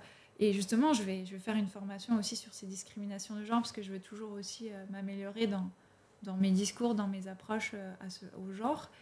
Et, et je vois que euh, tout de suite, une femme qui a des attitudes garçonnes, ce serait un garçon manqué. Alors que c'est une fille, c'est une autre forme de féminité. C'est une fille euh, épanouie, c'est une fille qui a trouvé sa voie, qui, a évolué avec euh, que ses grands frères ou qui a évolué qu'avec des garçons, qui a des attitudes un peu peut-être comme les garçons, mais parce qu'il faut des, éléments de comparaison. Mais pour moi, ça reste une fille qui est née fille et qui a juste euh, une autre forme de, de, de- de féminin, en fait. C'est même pas de la féminité, parce que ce mot est, est Mhm. complexe, mais c'est comme une autre forme de masculinité, en fait. C'est pourquoi tout de suite un homme devrait être que viril, pourquoi une, une femme devrait être que féminine. Et, et moi, ça me, voilà, ça me choque, en fait. Je me dis, mais il il faut toujours rentrer dans des cases, restons hommes, restons femmes, mais montrons qu'on peut être plusieurs hommes et pas qu'un seul homme stéréotypé ou qu'une seule femme stéréotypée. Mais là, bon, encore, je vais faire beaucoup réagir d'auditeurs et d'auditrices. Non, mais justement, cet épisode-là est, est- est hors série par rapport à ce qu'on fait d'habitude. Euh, et je trouve ça super intéressant d'élever le débat un petit peu et de faire connaître ces, ces problématiques parce qu'il y en a certains qui ne s'y intéressent pas du tout. Et euh, je pars du principe qu'on commence à résoudre un problème quand on s'y intéresse. Et que si on ne s'y intéresse pas, euh, comme tu disais tout à l'heure, si on n'en parle pas, ça n'existe pas. Mm, mm. Donc, il faut essayer d'élever le débat un petit peu sur, ces thématiques-là. On ne sera jamais tous d'accord, mais c'est comme dans tous les sujets euh, qui tiennent un peu à la politique, si, j'ose dire. Euh, mais il faut qu'on arrive à trouver des solutions communes qui puissent permettre à des gens ben, qui sont peut-être transgenres de participer à des Jeux Olympiques. Est-ce qu'il faut créer une autre catégorie, comme on disait? Point d'interrogation. Est-ce qu'on les laisse participer avec les hommes, les femmes? Ben, Il y a beaucoup de débats. Je sais que le CIO travaille beaucoup dessus de- depuis quelques temps. Ils ont interdit pas mal de, de choses euh, il y a un mois, un mois ou deux là, en arrière.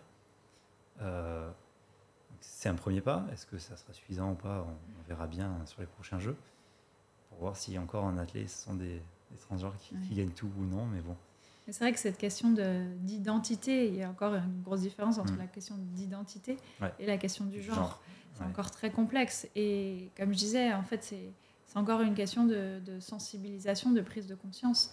Dès que en fait, on a pris conscience, c'est qu'on a relevé le symptôme. Du Mm. coup, on peut déceler le problème. Et après, comme, comme dit souvent aussi mon conjoint, hein, s'il n'y a pas de s'il n'y a pas de solution, il n'y a pas de problème. Et, et du coup, euh, c'est que s'il y a une solution, ben, le problème peut Mm. être résolu. Et en fait, je pense que c'est presque des fois des faux problèmes. Ouais. Et euh, où on s'attarde sur ce, ce- ce genre de choses, alors que, euh, en fait, euh, ce qui compte, c'est l'individu qui puisse euh, s'épanouir par le sport, par la pratique. Et y a, on occulte aussi la, la vraie réalité d'aujourd'hui. C'est J'invite en fait ceux qui nous écoutent et celles qui nous écoutent à regarder les chiffres de la sédentarité des jeunes aujourd'hui en fait. Et je me dis mais le, le débat du genre est tellement un faux problème qu'on en oublie ben, qu'il y a la question de, de les faire bouger.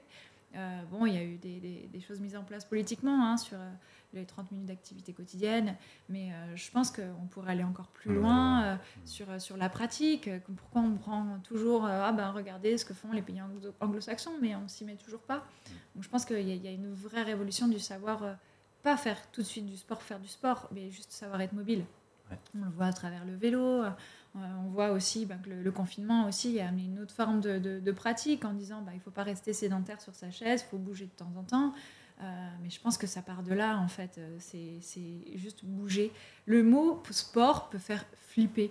C'est oh là là, je veux pas faire du sport, je veux pas aller faire un marathon, je veux pas.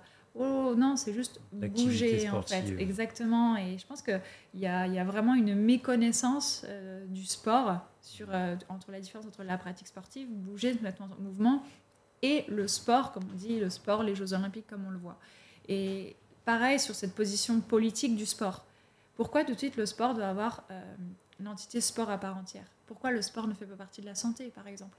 Et il y a ces vraies questions. Mmh. Pourquoi le sport n'est pas transversal? Le sport peut être en éducation, le sport peut être en santé, le sport peut être sur l'égalité, le sport peut être, il peut être partout. Il est aussi sur les armées, il est enfin, sur la sécurité. Et pour moi, il devrait être euh, une, cause transversale de toutes les politiques menées euh, partout en France. Mais il y a encore, euh, encore ce, rapport au sport, comme encore parfois dans les établissements scolaires, où le prof de sport est souvent le, plus mal vu, ou ben, les parents qui disent tu vas pas aller faire des études de sport parce que tu n'auras pas de débouché ou parce que c'est pas un métier. c'est fou, mais encore aujourd'hui, quoi, ça a du mal de, d'évoluer, où je vois ben, en fait, si tu as une mauvaise note euh, pour les jeunes, on peut encore entendre dire euh, ben, si tu as une mauvaise note au sport, c'est pas grave, mais il faut que tu sois bon en maths.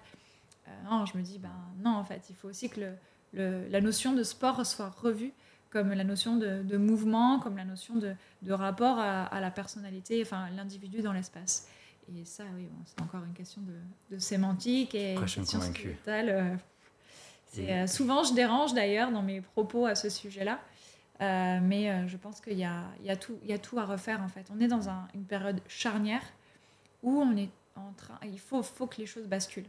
Comme le mouvement sportif, comme il est structuré actuellement. On, a les Jeux Olympiques à la maison. Qu'est-ce qui a changé pour le moment en fait?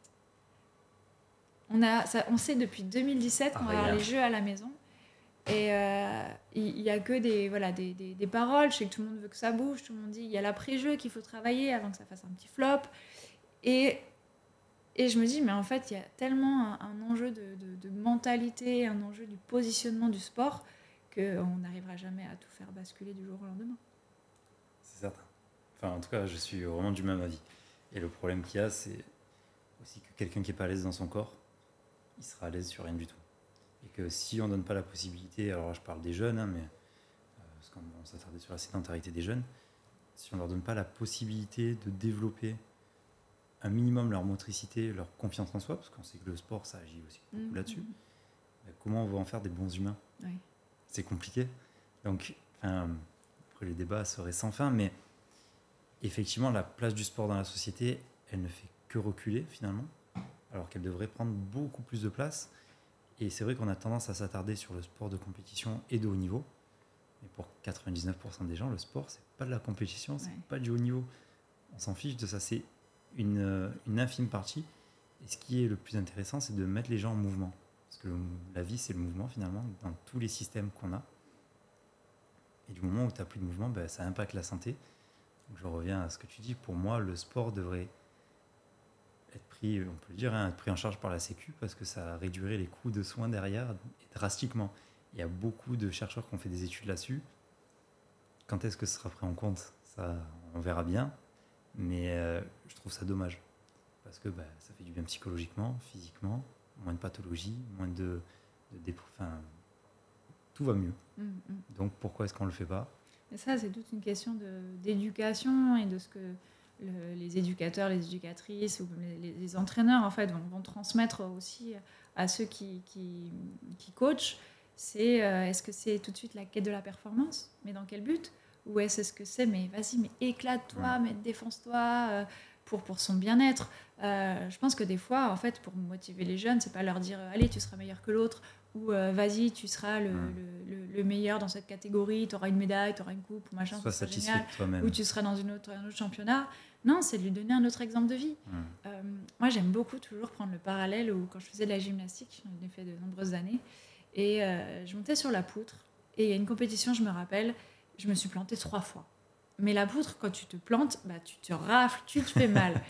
et ça me chauffait, ça me faisait mal. Et à chaque fois, j'étais, il faut que je remonte sur cette poutre. Et à chaque fois, j'étais, allez, je tombe, je tombe, mais je remonte. Et je sais que j'ai jamais eu cet état d'esprit de, de, compétition. Euh, je le faisais pas pour la médaille, je m'en foutais parce que je savais que ça finissait au fin fond de mon placard. Mais je me dis là, alors il y a des gens qui me regardent, qui m'observent, il faut que j'aille au bout. Et même pour moi, j'ai envie de me sentir soulagée. Et j'étais pas très, très âgée, mais je suis remontée sur la poutre, j'ai refait mes enchaînements, je suis retombée, je suis remontée, mais il fallait que j'aille au bout en fait. Et de me dire, mais va au bout des choses. Et mm, c'est une philosophie de, vie aujourd'hui. C'est, euh, bah, en fait, même dans tous mes projets entrepreneuriaux, euh, je me lance. c'est bancal, mais j'y crois, je me lance. C'est pas pour me dire je vais avoir une médaille ou, ça va aboutir ou je vais être multimilliardaire. C'est je fais, j'y crois. Hmm. Et puis si je plante, j'aurais essayé. Et le sportif, ça a été ça. Et je pense que le sport devrait être euh, une philosophie de vie sur le fait, ben, je, je tente, je m'entraîne, je m'entraîne mais c'est plus pour se, se, se, dépasser, dépasser ses limites, pour se dire, euh, moi, enfin, je suis la première aujourd'hui. C'est aussi pourquoi quand j'ai créé les sportifs, c'est, euh, ben, j'ai fait de la gymnastique et après c'est mon père qui m'a fait arrêter la gymnastique euh, pour concourir sur des, ce qu'il me trop masculine, pour me faire concourir à des concours de Miss. Et du coup, j'ai, fait les Miss, j'ai fait aussi du mannequinage, j'étais en agence de mannequin. Et en fait, j'ai toujours eu ce rapport au corps de jugement. Euh, faire du sport, de la gymnastique pour la performance. J'étais dans un bon club, il fallait qu'on soit bien classé au championnat, toujours l'objectif du championnat, de la position du club dans le championnat. Euh, il y avait toujours euh, aussi, quand j'étais dans le mannequinat, et justement, en fait, il fallait toujours fallait faire du sport pour toujours faire attention à son corps, pour ne pas prendre un gramme, pour rentrer dans ses, dans ses menstruations. Dans ses menstruations. il fallait toujours, en fait, un jugement sur le corps et pour que, en fait, avoir la quête de quelque chose, la quête de la performance, la quête du poids, la quête du, de la médaille. Et quand j'ai lâché tout ça, je me suis dit, mais ça fait du bien, en fait, quand je vais juste courir ou que je vais faire un cours de yoga et que je me dis, ben, en fait, j'ai l'impression juste de sélectionner ce qu'il y a dans ma tête, de me concentrer, de me mettre focus et de me faire un, un recentrage sur l'être. Et je pense qu'on l'oublie cruellement. Ça vient aussi, cette question-là de du rapport au corps, euh, de, de, soi, de, se recentrer avec le bien-être, etc. Mais euh, je pense que le sport devrait être avant tout ça, en fait. Et, et on a tellement euh, cet ancrage politique et historique sur, sur cette quête de la performance, plus vite, plus haut, plus fort, que pour le coup, bah, en fait, on en occulte l'essence même du sport, qui est en fait bouger, se faire plaisir, s'amuser. Et même là, ce qui se développe aussi de plus en plus, c'est le sociosport. Mm. Et je pense clairement que c'est l'avenir en fait du sport. Effectivement, tu le disais tout à l'heure, euh, il y a la, performance et les JO, mais c'est infime en fait. C'est une goutte d'eau par rapport à la population sportive. Et, et ça me fait penser aussi qu'aujourd'hui, euh, pour moi, c'est un avis très personnel, c'est que le, sport n'est pas quantifiable en France. C'est pas possible. Euh, moi, j'ai l'impression d'être dans aucune case. Je ne fais pas de la pratique, j'ai pas une licence dans un club, donc je rentre pas dans les chiffres des, fédérations. Je fais des courses de temps en temps, c'est pas pour autant que j'ai des licences. Je, me sens sportive, je sais que je suis sportive parce que je fais beaucoup de sport, mais pour autant je rentre dans aucune statistique, j'ai répondu à aucun sondage. Donc selon moi, à aujourd'hui, on ne peut pas estimer si la nation est sportive, si on a autant d'hommes que de femmes qui font du sport. On le voit, si on sort, si les gens y bougent, s'il y a de la balade, si on peut l'observer, mais on ne peut pas le quantifier. Et je pense que ça va être une vraie difficulté aujourd'hui. Et, le moyen qui pourrait faire que on quantifie clairement et on qualifie si le sport est vraiment euh, dans nos vies, ce serait par la santé, par la médecine. Là, ça justifierait clairement de, ben, où on en est, euh, le corps où il en est par rapport au sport. Mais bon, c'est encore très utopiste, euh, comme on dit. Euh, Je pense qu'on a encore 40 bonnes années avant que ça arrive. Ouais, clairement. Et encore, il faut euh, qu'il y ait des personnes convaincues, il faut qu'il y ait des politiques qui mettent ça en place. Mais Et combien. exactement. Puis combien d'utopistes aussi ont voulu des fois changer les choses, que ce soit sur l'écologie, le sport, c'est des sujets, c'est la même chose. Mais confronté à un système, c'est une machine, une lourde machine qu'il faut changer, comme le sport est un tank qu'il faut, un tank qu'il faut faire bouger. C'est justement moi un des les objectifs de mon média, c'est de dire aux éducateurs sportifs, ben voilà, pour faire mieux, pour capitaliser encore plus et éviter que les, enfants, les ados, parce qu'on sait que c'est à, cette population-là que ça arrête, euh, arrête, ben, il faut peut-être qu'on change nos prises en charge, qu'on revoie nos méthodes et qu'on essaie de faire avancer les choses. Et il y a beaucoup d'entraîneurs qui, par ego, ça c'est un sujet qui revient très souvent, euh, veulent absolument faire faire de la compétition à tous leurs adhérents. Ouais, mais je prends mon exemple perso, j'ai fait du sport à un niveau correct, sans être à haut niveau du tout. Euh, la compétition, ça m'a jamais passionné. Mm. Tu vois, quand tu parlais du discours sur toi-même, moi j'avais des choses à me prouver à moi-même. Et je me disais, je vais être un bon combattant parce que moi, je vais être bon. Ouais. Pas Ouais. pour me comparer aux autres. Et moi, j'ai eu ce vecteur-là. Et on me poussait à faire de la compétition. Et moi, j'allais en compète parce qu'on me disait, il faut y aller. Mais en fait, je m'en foutais complet. Moi, ce qui m'intéressait, c'est à l'entraînement d'aller chercher des mecs qui sont vraiment bons et de, de les titiller, de les battre. Mm, mm, Dire, mm. bah, tiens, là, j'ai fait une belle perf. Mais je m'en fiche, c'était pas en compétition, il n'y avait pas de spect. C'est pour moi. Et c'est vrai qu'on a beaucoup d'entraîneurs qui tombent dans ce piège-là. De dire, non, mais on s'en fout. Oui, tu as, réussi à faire tel, tel mouvement, telle, telle action, mais tu l'as pas fait en compète, ça vaut rien. Non, ben, pour la personne, au contraire, il faut la remettre en valeur, il faut lui donner confiance, il faut amener d'autres choses qui dépassent euh, le, le domaine du sport. Quoi. Quand je discutais avec Jonathan Bellegrou et qui, le coup d'être. euh, lui, parle de préparation mentale et il me dit Moi, avant la performance sportive, je voulais que les gens que j'encadre deviennent de bons humains, de belles personnes. Ouais. Euh, ouais, t'as tout compris en fait. Ouais. Enfin, en tout cas, je partage sa vision à 100%. Mm. Et si on avait plus d'éducateurs sportifs qui raisonnent comme ça, bah, ça ferait changer. Mm. Mais Ouais, ça prendra un- du tout temps. un système à revoir hein, hein. C'est les formations, est-ce qu'elles sont adaptées Justement, c'est je voulais te poser cette question-là. Euh, quelle formation, toi, tu, tu connais ou tu saurais conseiller sur euh, la prise en charge du sport pour la femme? Parce qu'on sait qu'il y a des différences. Alors, il y a Empower de Juliana Antero qui parle des menstruations, etc. Est-ce que tu connais d'autres formations dans ce, dans ce style-là ou qui peuvent être intéressantes aux entraîneurs à... Alors, en fait, là, j'ai l'impression d'avoir une charge mentale sur la formation. C'est que j'en vois 40 000 là, qui me viennent à l'esprit comme une charge mentale. Euh, Il y a tellement de formations, en fait. C'est bien. Ouais, c'est bien. Et, euh, et à la fois, euh, je ne saurais même pas en citer une. Après, si moi, il y a une formation qui m'interpelle, c'est c'est Cécile Autogali et, et, et- et Virginie, euh, Virginie Nicès qui, euh, qui ont monté cette, euh, C'est une ancienne de mes profs. Euh, elles ont lancé le Master Egalabs à Lyon et pour moi c'est le seul qui existe en France et il est assez révolutionnaire parce qu'il y a vraiment ce, ce rapport au genre, au corps. Et moi c'est une problématique vraiment phare euh, qu'il faut vraiment prendre en compte qui est le B à bas je pense aujourd'hui. Euh, c'est plus que euh, oui forcément euh, le, le- tout ce qui est biologique, tout ce qui est le, le- corps, le muscle, oui c'est une chose. Mais je pense que là on dépasse avec cette formation ça dépasse aussi largement, ça prend de la hauteur en fait sur le côté Ouais. physique mais plutôt sur le côté, euh, oui, il y a, l'individu à travailler. Le sport, c'est pas que le travail du physique, c'est le travail aussi du, du- du mental. Et cette formation, ouais, c'est déjà un niveau euh, master, hein, et c'est à. Lyon. Euh, mais si j'avais pu la faire, euh, franchement, je l'aurais faite. Et c'est just- c'est justement avec elle que, que je vais faire cette nouvelle formation du, sur la- contre, face aux discriminations de genre. C'est ouvert à tous les professionnels. Et, et je, trouve ça, je trouve ça brillant, en fait. Après, aujourd'hui, ça, ça me fait penser à toutes ces écoles de management du sport qui, qui se créent. Il y en a de plus Mm. en plus. Et pourtant, il n'y a, pas beaucoup de femmes. Et, et pourtant, en fait, il y a de moins en moins d'effectifs euh, dans ces formations. Et il y a de moins en moins de débouchés. Donc, C'est ce que j'allais te dire, surtout parce qu'il n'y a pas de débouché derrière. c'est ça, en fait. Je pense qu'il faut, il faut revoir des, des- peut-être des formations plus adaptées. Je dis pas que j'ai la réponse, c'est un vrai constat. Euh, peut-être après, moi, c'est c'est un métier que je trouve aussi super et passionnant. C'est tout ce qui est euh, les formations BPGEPS. Euh, je pense que moi, j'ai le BAFA. C'est con, mais c'est le genre de formation qui, pour moi, sont dans le même panier. C'est qui sont utiles toute, la- toute sa vie. Ouais. Et je pense que dans le sport, euh, il y a beaucoup de dirigeants et de dirigeantes qui devraient avoir passé leur BAFA ou leur BPGEPS pour mieux comprendre euh, le sport, ce qui se passe sur le terrain.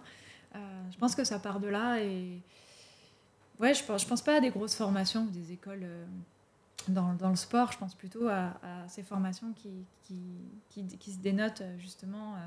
Euh, je pense aussi forcément à, à, à Femix qui fait des associations Femix Sport qui, euh, euh, qui est une association avec laquelle je travaille depuis de très longues, de très nombreuses années et qui a fait beaucoup sur la formation des dirigeantes euh, et qui euh, chaque année continue en fait. Mais je pense qu'il faut aussi euh, repartir en arrière sur quelle est vraiment la, la formation adaptée aussi aux, aux personnes qui deviennent présidents de club, à, à tous ces bénévoles aussi qui ne sont Mhm. pas comme dans le spectacle, ce ne sont pas des intermittents du spectacle, c'est des bénévoles qui font avec, euh, avec euh, plutôt euh, leur cœur et leur bagage éducatif, mais qui ne font pas parce que c'est plus sa dimension sociale que, que, que physique. Ils ne l'en font pas parce qu'ils ont fait une formation spécifique.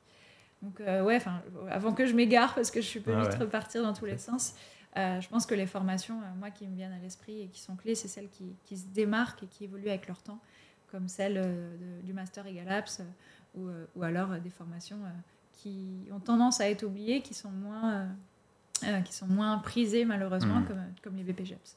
Ok, super.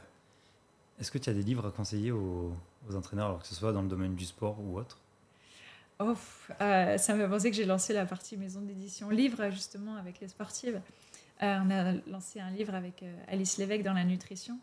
Et j'ai redécouvert la nutrition, d'ailleurs, grâce à elle. Hein. c'est, je pensais déjà bien manger, faire attention, et, avec ce, qu'elle a, ce qu'elle a apporté et les conférences sur lesquelles je l'accompagne.